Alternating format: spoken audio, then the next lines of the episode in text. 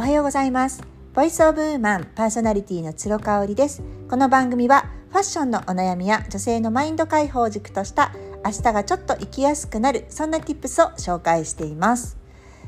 はいえーとですね。私がちょっと最近いいなと思っている女優さんがね2人いまして、まあ、最近というかねじわじわ来たっていう感じなんですけどもともと今はその熱狂的に好きなアイドルとかっていなくって昔はね光源氏とかあの洋楽の「ニューキッズ・オン・ザ・ブロック」とかも大好きでコンサートのたびに足しげく通っていたんですけれども、まあ、最近はやっぱりねそのハマるっていうことがなかなかねハードルが高くなってきてるのを感じますよね。若い時ってやっぱりこうすぐに恋に落ちるしすぐにはまるしただやっぱりちょっと経つと飽きちゃうしっていうところでこう私のなんかね金銭に触れるような人って今後出てくるのかなって思っちゃいますね。あえて言うとやっぱりもう猫はね本当にこの2年間でハマっちゃってましてね猫という存在に。であの猫ちゃんってねやっぱ飼わないとわからないことってあるんですけど一つはねあの犬犬みたいに私犬もね15年間飼っていたのでよく分かってますがあの最初の難関がやっぱトイレトレーニングなんですよ。うちの場合はあの戸建てでね外犬だったのでもうお庭のどこでも知っちゃってどうぞみたいな感じだったしあの正直ね15年前どころじゃないねもう30年ぐらい前、うん、40年ぐらい前とかってあの今みたいにお散歩のマナーみたいなのってなかったのよ。犬の散歩にペットボトルと必ずうんち袋を持って皆さん散歩されてるでしょ？そんなのね全然しなくてよかったんですよ。むしろこうこうちょっとあの林の草むらみたいなとこにうんちしちゃってもうそのまま放置みたいなね。もう今だったら本当にもう文句言われちゃうっていうようなモラルがあんまりない時代だったのでね。まああのうちはペットボトルこそは持っていきませんでしたけれどもあのまあ大の方を押した時には必ず持って帰るようにねしてましたけどね。なのでまあトイトレ必要なかったじゃないですか。ただやっぱりこう内犬にするとすごくトイトレが大変でっていうのを聞いてたんですよ。あの今あのボイシー私が毎日聞いてるかぐしゅん先生精神科医の 2, 2, 2ヶ月前ぐらいかな。1ヶ月前ぐらいかな。そうね先月ぐらいからワンちゃんを飼い始めてちょっとね犬種私よく分かんないんで詳しくないんですけどあのやっぱトイトレがめちゃめちゃ大変だって言ってました。どうしてもカーペットにしちゃうということでね。であの猫がどうかっていうとうちの子の場合ですねうちのピロちゃんの場合はトイトレ全く必要なかった。もう来て1ヶ月の時点で今もね膝の上に乗ってぐるぐるぐるぐる行ってくれてますけれどもおっとっとっとぐるぐるぐるぐる。言ってますけどね。あの全く必要なくてもう生後1ヶ月の時点から置いと置いておいたケージの中のトイレで用を足すっていうことができてたんですよ。まああの猫ちゃんによってはねやっぱりちょっとこうトイレ粗相しちゃうっていう子もあのいるみたいなんですけどもうこれはねびっくりしましたね。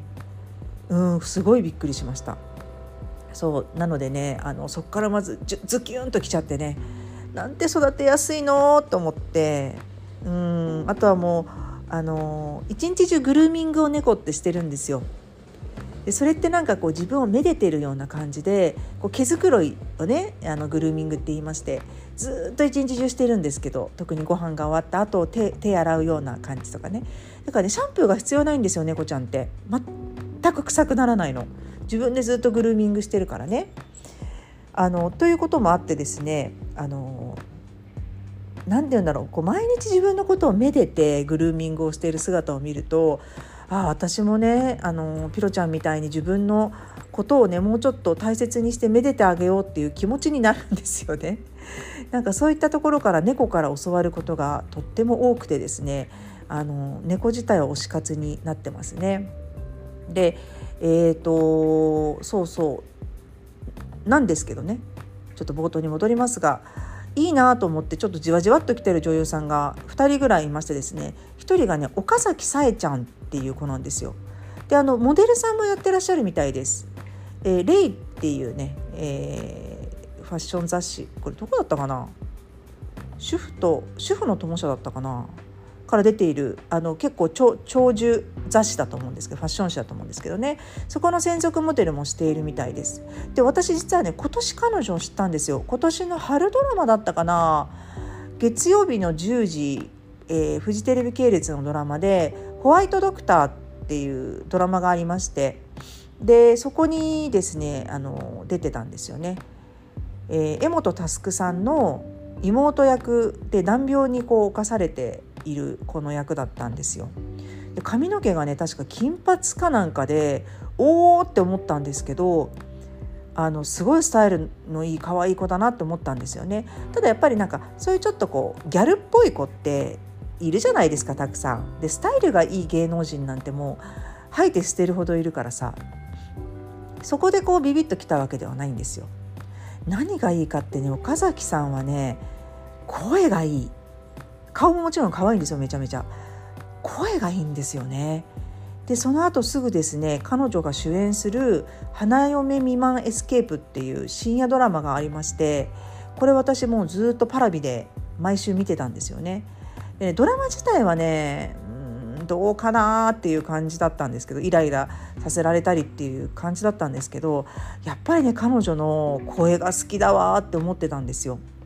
で今ねまたパラビで去年のこれドラマになるんですけど「ごちそうご飯っていう彼女は主役じゃないんですけど主役のこの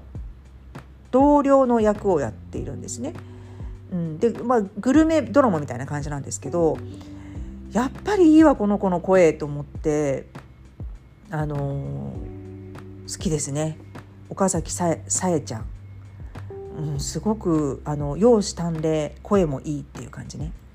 であともう一人はねあの私がやっぱ今期ちょっともうはまはまってるっていうとおこがましいんですけど本当に美しく気づきが多いドラマだなと思ってるのがあの木曜10時のフジテレビの「サイレントですねやっぱりフジテレビって上手だよねやっぱりフジテレビのドラマにはかなわないなって思うんですよ。でキャスティング自体は川口春奈ちゃんと目黒蓮さんがあの目玉ということでとっても話題になってますね。インスタ覗いたらもう100万人超えてましたねフォロワーが。やっぱりねあの目黒蓮くんの人気もすごいんだろうね。うん。で前ちょっと話したと思うんですけど私川口春奈ちゃんってあんまり演技が好きじゃなくて全部同じに見えない？彼女のなんかあの特徴的なお顔立ちと声とっていう感じであのちむどんどんでもね朝ドラで出てましたけどこうなんかしっかり者なんだけどちょっと抜けてるみたいなあの今回も役柄じゃないですか青葉紬ちゃんが。うんだからまああの嫌いじゃないんですよ全然好きだから見てるんだけどまあそこじゃないんですよねやっぱりね。あのー、その周りを固める脇役たちというかサブキャラたちがねまた最高なんですよね。まずあの元彼のみな湊くんですね。私この子も初めてだと思う。あの彼が出てるドラマは初めてだと思うんだけど優しいのよ。優男で。本当にねあのー、もうすぐ彼女でできるから大丈夫ってこうおばちゃんは言いたくなっちゃうぐらいのね、あのー、優しさ優しい子。であのそうくんと再会した紬にですねまあ余白を与えてあげるというかあのねもう自分の存在を消す消すために別れを切り出すわけですけどね。湊くんもすごく良かった。でね最新話6話かな？えっ、ー、と一昨日オンエアされた分ですね。ここはあの奈々ちゃんっていうねもう1話目から出てきているそうくんの、えーえー、老和のなお仲間ですね。で奈々ちゃん自体はそうくんと違って生まれた時からずっと耳が聞こえないですよね。で、えーと、そうくんは18歳から聞こえいきなり突発的に聞こえなくなったっていう役どころなんですけどその2人の出会いから、まあ、奈々ちゃんが恋心をねそうくんに抱いている現在までのところをねこううまく織り交ぜながらあれこれって現実なのかなそれともなんか今のことなのかな？リアルなのかなって思わせるようなそのストーリー展開っていうかね。ハラハラするわけじゃなくって何て言うんだろう、うん、ハラハラドキドキっていうよりかはこうねジーンとしみ入るようなね感じのストーリー展開なんですよ。で最初にねあのちょっとネタバレになっちゃうんでまだ見てない方はあのここで止めていただいて大丈夫なんですけどもともと奈々ちゃんはそうくんが手話をねあの覚えるようにあの教えてあげた師匠なんですよね。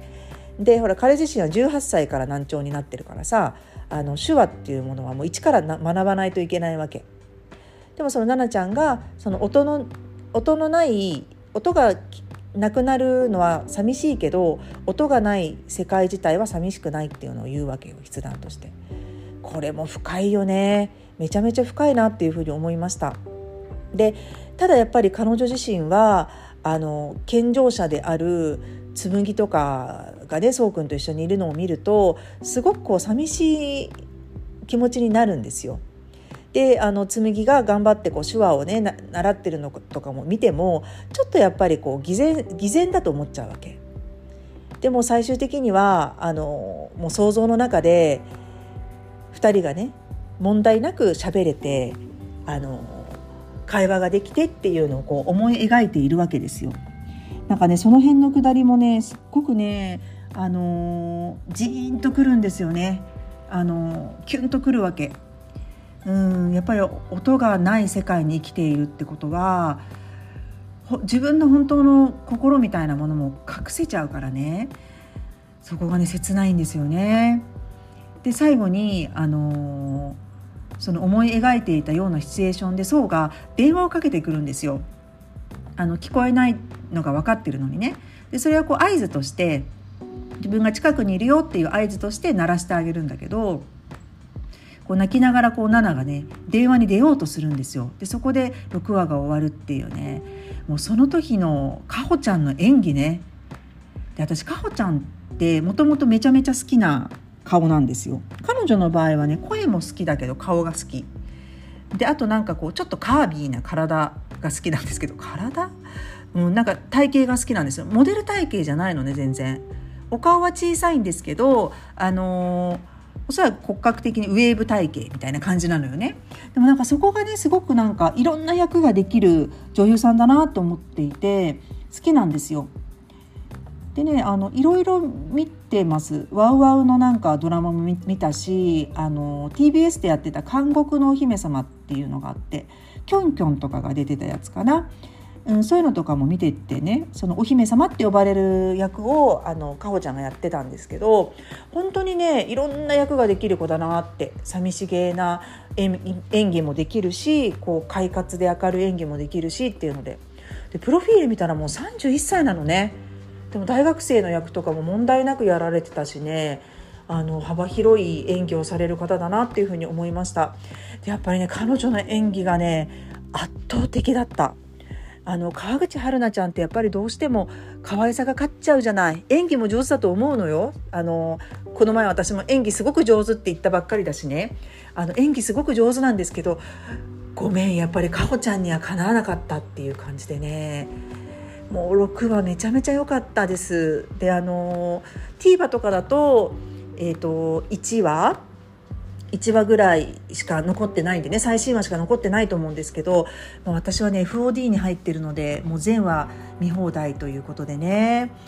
あのー、サイレントはねいいよすごく良かったあの芸術的な作品だなっていうふうに思いました。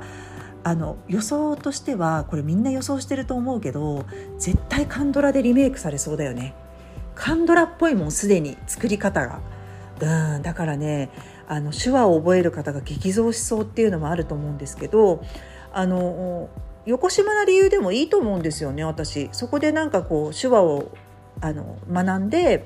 ろう話の方々の苦労とかそれこそ手話が使える喜びとかっていうのを体験できるっていうのは私なんか全然いいと思ってるので、あのー、増えるのはいいことだよね。そんなのでそういうことを期待しながらまたね来週7話楽しみにして待ちたいと思っています。はい最後まで聞いていただいてありがとうございました。それではまた来週。